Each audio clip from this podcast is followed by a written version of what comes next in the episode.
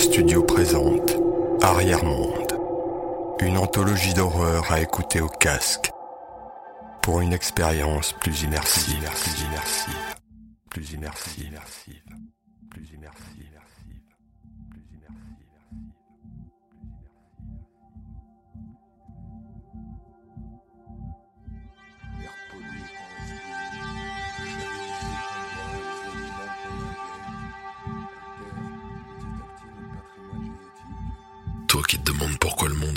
Devenir ce qu'il est en train de devenir. En fait, tout ça, ça a du sens. Tout a du sens. Je le sais. Je vais t'expliquer. Et si t'entends d'autres voix, des fois je les entends aussi. Fais pas attention à elles. Tu ne finis jamais rien. Tu ne vas jamais au bout de rien. Jamais. Il est peut-être gentil. On commence à accepter qu'on s'est trompé sur le déroulement de l'histoire. On en vient à réaliser la possibilité que les traces d'érosion visibles sur le sphinx et sur les pyramides d'Égypte correspondent à aucun phénomène météorologique ayant eu lieu entre moins 5000 et aujourd'hui. Donc, fatalement, ces monuments ont été construits avant la civilisation égyptienne. On ne saurait même pas les reproduire aujourd'hui, les pyramides. Et on n'a aucune idée de comment les millions de blocs qui pèsent jusqu'à 10 tonnes ont été acheminés sur parfois 800 km. On sait aussi qu'il y a eu un événement climatique majeur quelque part entre moins 14 000 et moins 11 000.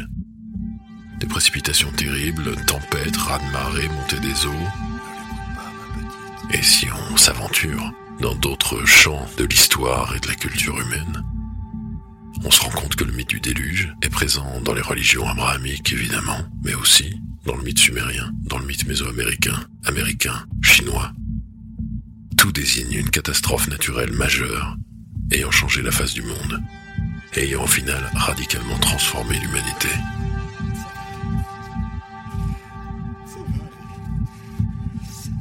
Et si une population très avancée, capable de construire des monuments qu'on ne pourrait pas reproduire aujourd'hui, dont certains sont présents en Égypte et d'autres sur l'île de Pâques, ou d'autres dans les montagnes d'Amérique latine, avait développé un moyen de transmettre les informations au-delà des océans.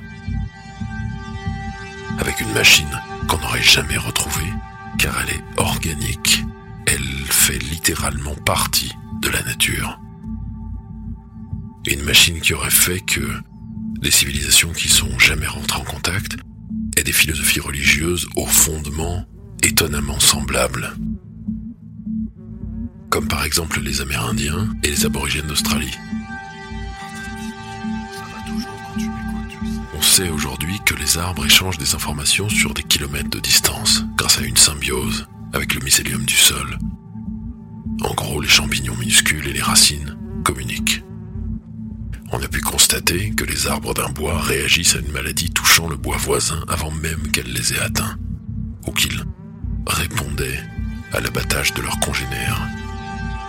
Une civilisation incroyablement plus intelligente que nous, mais réduite en nombre et répartie sur un territoire extrêmement restreint, aurait pu observer, comprendre et répliquer cet aspect de la nature et l'améliorer.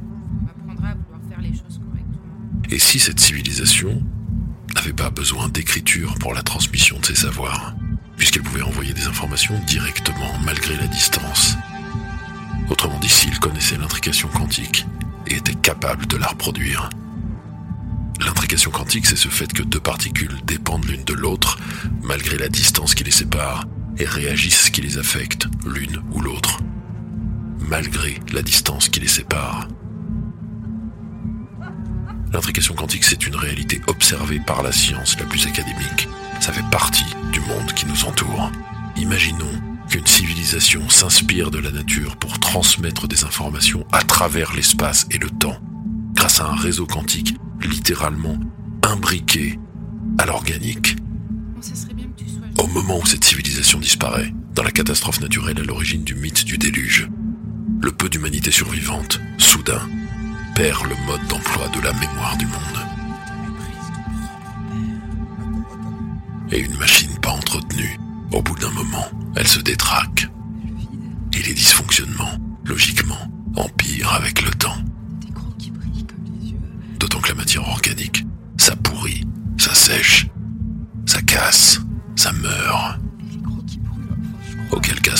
l'énergétique, le quantique, appelle ça comme tu veux. Survie. Mais perverti. Autrement dit, l'ordinateur qui régule le monde a attrapé un virus qu'il bouffe de l'intérieur, qui le ronge. La connexion est bonne, mais les données sont corrompues. Dieu est mort et son cadavre est en train de pourrir.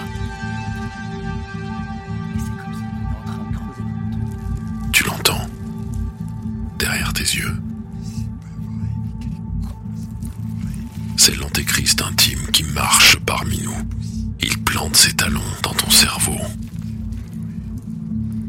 dans tes pensées. Les écoute pas. Il fait des tours et des tours comme une fourmi sur une orange en train de moisir. L'écoute pas, lui. Assoiffé. Les écoute pas, je t'ai dit. J'entends les racines qui poussent derrière mes yeux.